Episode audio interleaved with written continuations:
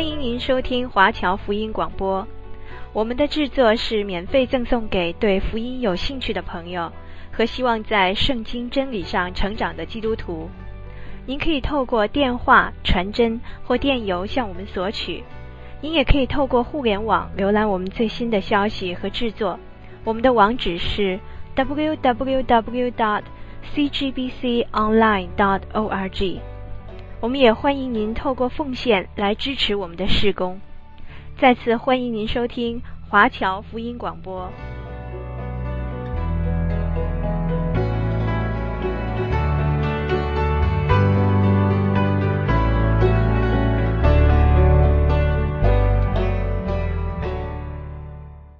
马可福音第六章第三十五节：天已经晚了，门徒见前来。说这是野地，天已经晚了，请叫众人散开，他们好四面去买吃的。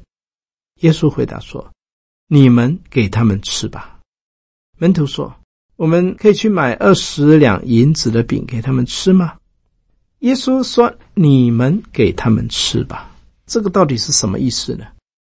就是说，不要老是耶稣行神迹，你们也要行行神迹呀。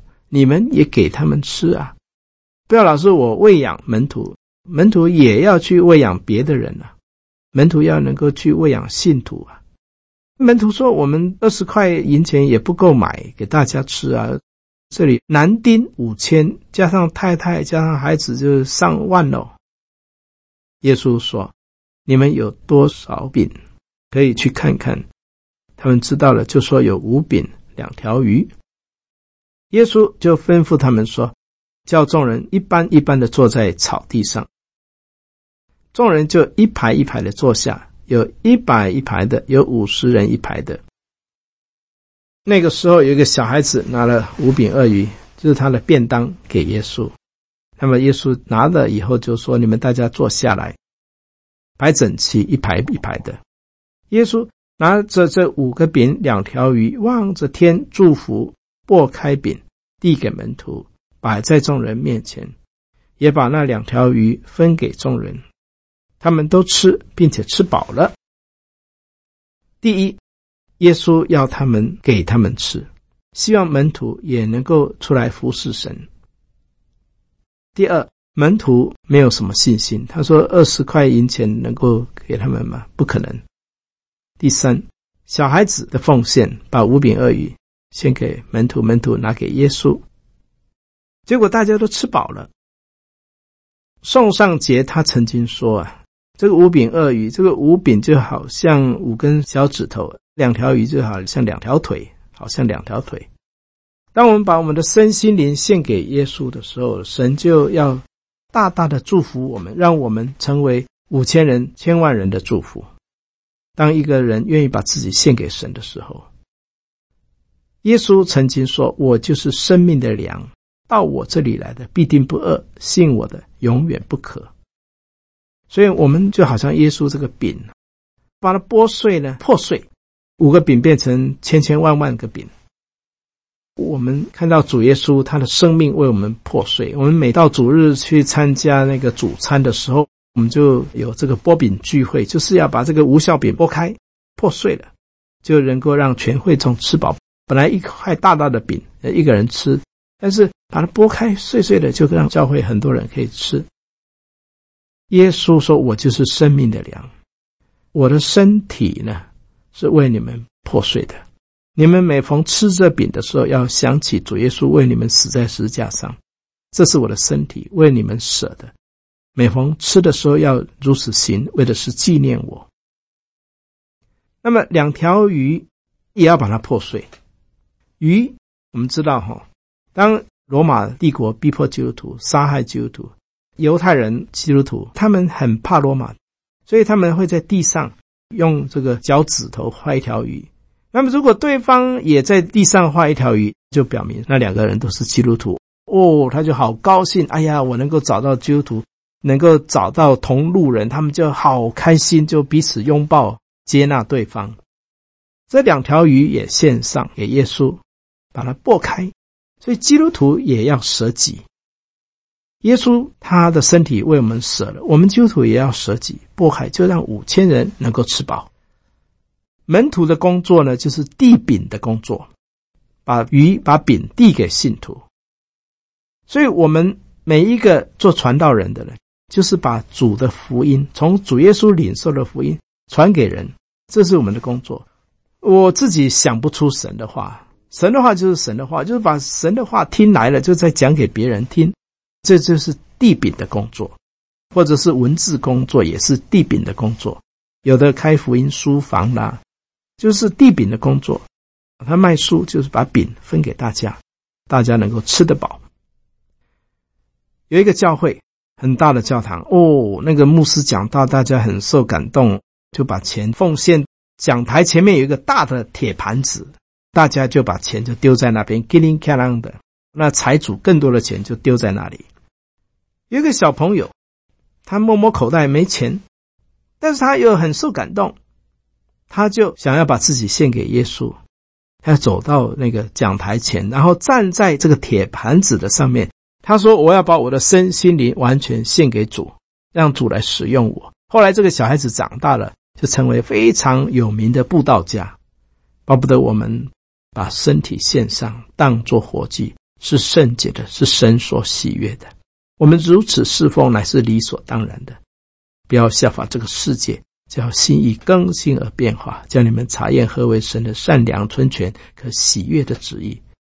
把我们这个人献给他，好像宋尚节所说的，把我们的手、把我们的脚献给耶稣，经过神的祝福以后，就让千千万万的人可以得到祝福。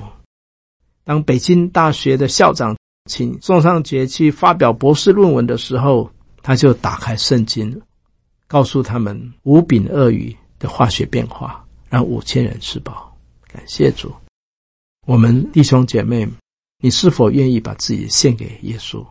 说主啊，我愿意让你来使用我这一生，我要让主来用。以前可能被世界用，做赚钱的工具，做房地产的奴隶，但是从今以后，我要把我的身心灵献给耶稣。要做神的仆人和使女，为主发光，让许多人得到祝福。第五十六节，凡耶稣所到的地方，或村庄，或城里，或乡间，他们都把病人放在街市上，求耶稣只容他们摸他们的衣裳睡子，凡摸着耶稣的就好了。耶稣走到什么地方，你们要碰也好，要摸也好。反正呢，只要碰到耶稣，看到耶稣，病就好了。所以耶稣是一个充满生命力的，他走到哪边就带来生命，让那些干渴的灵魂得到拯救。马可福音第八章二十二节，他们来到伯赛大，有人带一个瞎子来，求耶稣摸他。耶稣拉着瞎子的手，领他到村外，就吐唾沫在他的眼睛上。按手在他身上，问他说：“你看见什么？”他就抬头一看，说：“我看见了人了，他们好像树木，并且行走。”随后又按手在他眼睛上，定睛一看，就复了原，样样都看得清楚了。我们看到第一次耶稣按手在他眼睛，他就看到人好像树木，没有完全好。然后耶稣又在为他按手祷告的时候，他就完全看见了。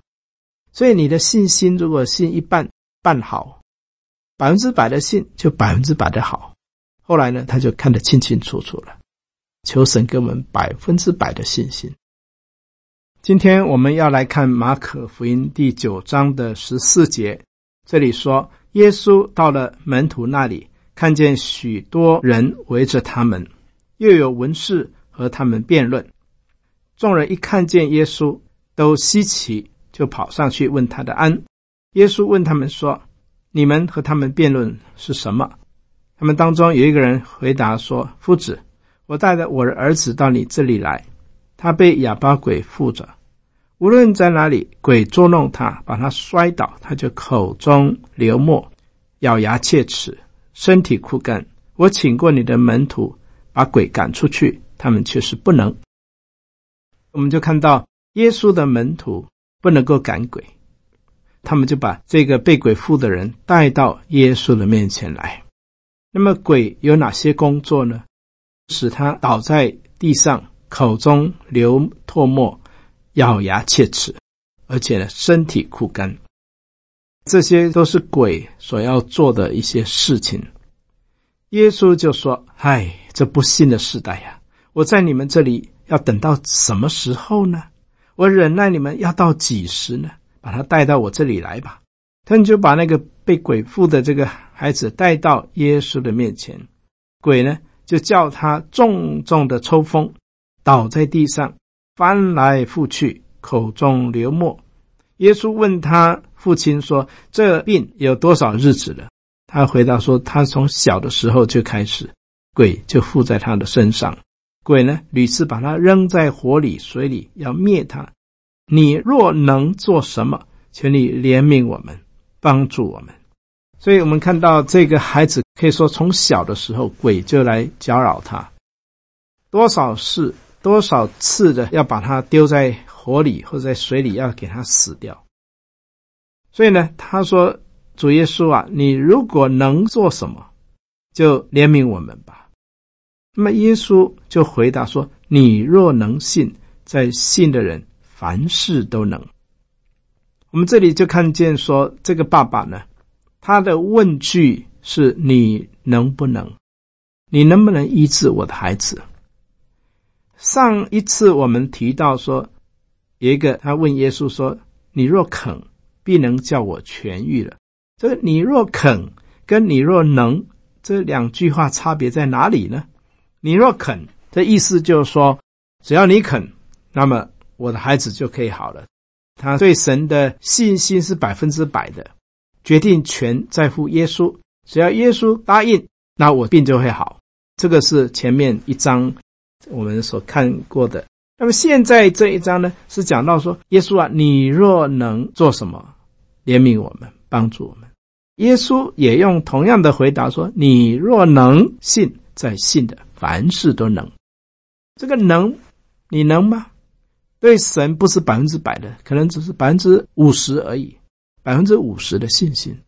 所以难怪呢，耶稣就回答说：“你若能够信，那么在信的凡事都能。”从百分之五十变成百分之百，孩子的父亲立时流泪着喊着说：“我信，但我信不足，求主加添。主啊，我信，但是我信不足，求你加添，求你帮助我吧。”你看他的信心可能只有百分之五十而已，求主耶稣加添他信心。所以有神学家就这样说：连我们对神的信心都是神赐给我们。若不是神赐给我们信心，我们哪里会相信他呢？彼得说：“你是基督，是永生神的儿子。”耶稣就立刻回答他说：“这不是属血气的能够指示你的，乃是神的灵指示你的。若不是圣灵感动，就没有人会认耶稣为基督。信心真的是需要求神加添。你对神的信心，如果是百分之百，神给你的答案也是我肯，你接近了吧。”如果你的信心只有百分之五十，百分之五十靠耶稣，百分之五十靠医药，那就一般一般了。有的人他是靠耶稣一半，靠医药也一半；有的靠医药百分之二十，百分之八十是靠耶稣；还有呢是百分之八十靠医药，百分之二十靠耶稣。如果是这样的话，你就要高声喊着说：“主啊，我信，但是我的信心不够，求主加添吧。”当你百分之百的倚靠神得到痊愈的时候，你也要把百分之百的荣耀归给神。第二十五节，耶稣看见众人都跑上来，就斥责那乌鬼说：“你这聋哑的鬼，我吩咐你从他里头出来，不要再进去。”耶稣就斥责那个乌鬼。当我们要医病祷告的时候，是按手祷告；但是呢，如果是要赶鬼的时候，你不要按手。我记得唐从容牧师说，你赶鬼不需要按手，如果按手的话，那鬼有时候会跳到你身上来。所以呢，用斥责的，斥责这个乌鬼，说：“撒旦，滚出去！”用斥责的，不需要用按的。但是医病的时候不一样，医病呢，你要按手祷告。能力就从你的手进到这个病人，他就好了。第二十六节，那鬼喊叫，使孩子大大的抽了一阵风，就出来了。孩子好像死了一般，以致众人多半以为他是死了。但耶稣拉着他的手，扶他起来，他就站起来了。这个鬼出去了，耶稣就把他拉起来。耶稣进了屋子，门徒就暗暗的问他说：“我们为什么不能够把他赶出去呢？”耶稣就说：“这一类的鬼，若非用祷告禁食，就不能出来。所以有时候像这种赶鬼，我们需要禁食祷告。为什么要禁食祷告？自己先要认罪悔改，然后再来赶鬼。自己如果没有认罪悔改，就去赶鬼的话，哈，有时候鬼不但不出来，又跳到你身上来。以前有一个传道人，他呢睡午觉，忽然间呢有一个执事说：“哎，我们有人需要赶鬼，请你出来赶鬼吧。”他就擦擦眼睛，就跑去赶鬼，也没有祷告，也没有做什么，哦，就去赶鬼。鬼就说：“啊，你想要来赶我？”哈哈，还早呢！你想要赶我出去？啊，你自己呀、偷人家奉献的钱，你还要把我赶出去？这些长执听到说：“诶，你怎么会偷人家奉献的钱？这样你怎么可以做我们的牧师？”然后来就不能再做了。为什么耶稣叫门徒要禁食祷告？先要认罪啊！你自己先认了罪，你洁净了，你才有可能去赶鬼。你自己都不洁净的，鬼反而跳到你身上来了。这个牧师不但没有把鬼赶出去，反而鬼把他赶走了，不能再牧会了。这个很重要，我们真的是要先洁净自己。可见我们做一个属灵的领袖，首先自己要追求过圣洁的生活，这样你的侍奉才有果效。否则，我们恐怕是自欺欺人。现在我们来看第十章十七节，这里说，耶稣出来行眼路的时候，有一个人跑来，跪在他面前，问他说：“良善的夫子，我当做什么才可以承受永生？”耶稣对他说：“你为什么称我是良善的呢？除了神一位之外，再没有良善的。”这个年轻的财主。他问说：“怎么可以得永生？”这是一个非常好的问题。他有追求。神说：“你为什么称我是良善呢？除了神以外，再没有良善的了。诫命你是晓得的：不可杀人，不可奸淫，不可偷盗，不可作假见证，不可以亏负人，当孝敬父母。”他对耶稣说：“夫子，这一切我从小都遵守了。”耶稣看着他就爱他，对他说：“你还缺少一件。”去变卖你所有的，分给穷人，就必有财宝在天上。你还要来跟从我。我们可以看到，耶稣问的问题是：不可杀人。这个人伦，我们知道十诫有神伦与人伦。神方面的是第一到第四，除我以外不可有别的神，不可为自己雕刻偶像，不可妄称耶和华，当守安息日。这是前四条，是人与神之间的关系。后面从第五条要孝敬父母，不可杀人，不可奸淫，不可偷盗，不可作假见，这个都是属于后面的人伦方面的。那我们可以看到，这个年轻的财主，他人的方面、人伦道德上，他都遵守了。但是耶稣给他另外一个要求，这个要求是属于哪边的？这个要求就是你要变卖你所有的财产，分给贫穷人，就必有财宝在天上。这个财产要给贫穷的人，这个是属于什么？就是说，不要让钱财成为你的偶像，要分给贫穷的人，就不有财宝在天上。然后你还要来跟从我，这个呢，就是要让他真的去做出来。你不怎么样，不怎么样，这个呢，只要守律法都可以做得到。但是呢，你有没有真的去爱别人？他呢就不肯了。我那么多钱，我怎么可以都给贫穷的人呢？然后你就有财宝积在天上，你还要来跟从我，就是要撇下，撇下这些，来跟随主。所以他在不怎么不怎么，他都做到。但是应该做些什么，他没有去做。耶稣叫他应该去帮助贫穷人，要奉献，然后呢，就有财宝在天上，然后你还来跟随我。第二十二节，他听见这话，脸上就变了色，忧忧愁愁的走了，因为呢，他的产业很多。好了，这一条到底是属于哪一条？要爱人，还有呢？要看耶稣的命令超过马门，超过钱财。你要选择钱财还是要耶稣？你要钱，你就得不到耶稣；你要耶稣，你就要把钱要把它变卖给贫穷人。这两个给你选择。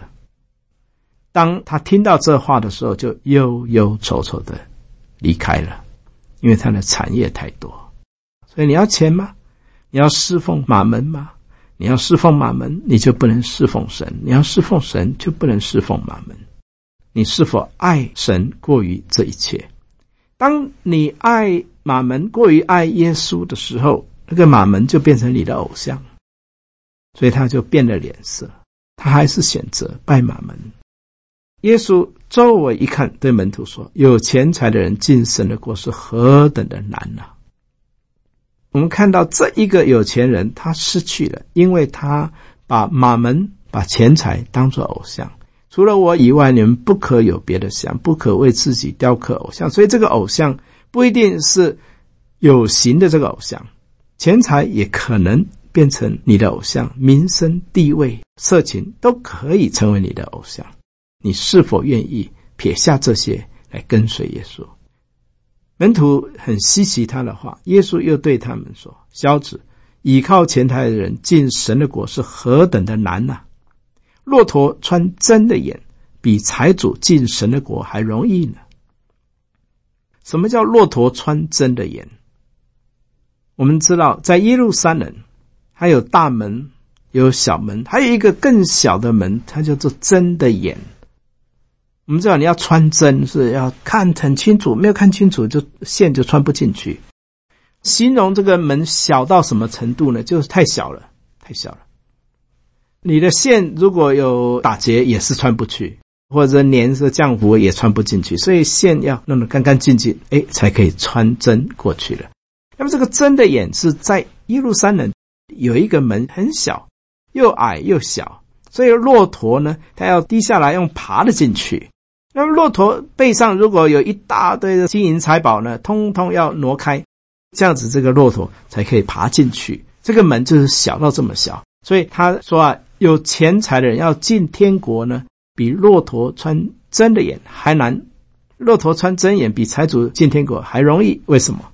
因为钱财你要放下，你钱财不肯放下呢，你这个骆驼就进不去。所以你上面的一些财宝都要放下。这样的骆驼才可以穿过去进天国呢，又要抓着马门，又要进天国，不能两全，只能选择一样，要耶稣还是要马门？那你如果要了耶稣，你就要放下马门；你要钱财，就得不着耶稣。门徒就分外的稀奇，对他说：“这样谁可以得救呢？”耶稣看着他们，就说：“在人是不能，在神却不然，因为在神凡事都能。”你如果对神有信心，你就会因为爱耶稣的缘故，把万物财宝都看为粪土，因得着基督为至宝，就看万事如米田共。感谢赞美主。彼得对他说：“看哪，我们已经撇下所有的跟从你了。”耶稣说：“我实在告诉你们，人若为我和福音撇下房屋或是弟兄姐妹。”父母、儿女、田地，没有不在今世得百倍，还要在来世得永生。啊，就是房屋、弟兄、姐妹、母亲、儿女、田地，并且要受逼迫，在来世要得着永生。当两样都摆在我们面前，我们要选择哪一个？我们是否愿意为了选择爱主、爱耶稣，就把另外一个偶像，就是钱财这个偶像，把它撇开？这样我们才能够进天国。今天就是有太多的人被钱财的财神爷拉过去，以至于他进不了天堂。一个敬畏耶和华的人，他要在今世得百倍，来世得永生。马可福音第十章的二十九节、三十节，这里提到说，人如果为主耶稣和福音撇下房屋、弟兄姐妹、父母、儿女、田地，没有不在今世得百倍，就是房屋、弟兄姐妹、母亲、儿女、田地，并且要受逼迫，在来世必得永生。这到底什么意思呢？是不是通通把它撇下？才可以承受永生呢？其实是这样的：当一个人他奉献给耶稣的时候，他的房屋、他的家人、他的田地都不再是属于他自己，因为他已经奉献给基督的人，他这一切都是属基督的。当一个人属基督的时候，他有房子，这个房子呢，以前是我赚钱自己要享用。但现在这个房子不是我的，是耶稣的，所以我的家呢要开放作为家庭查经班，做小组教会。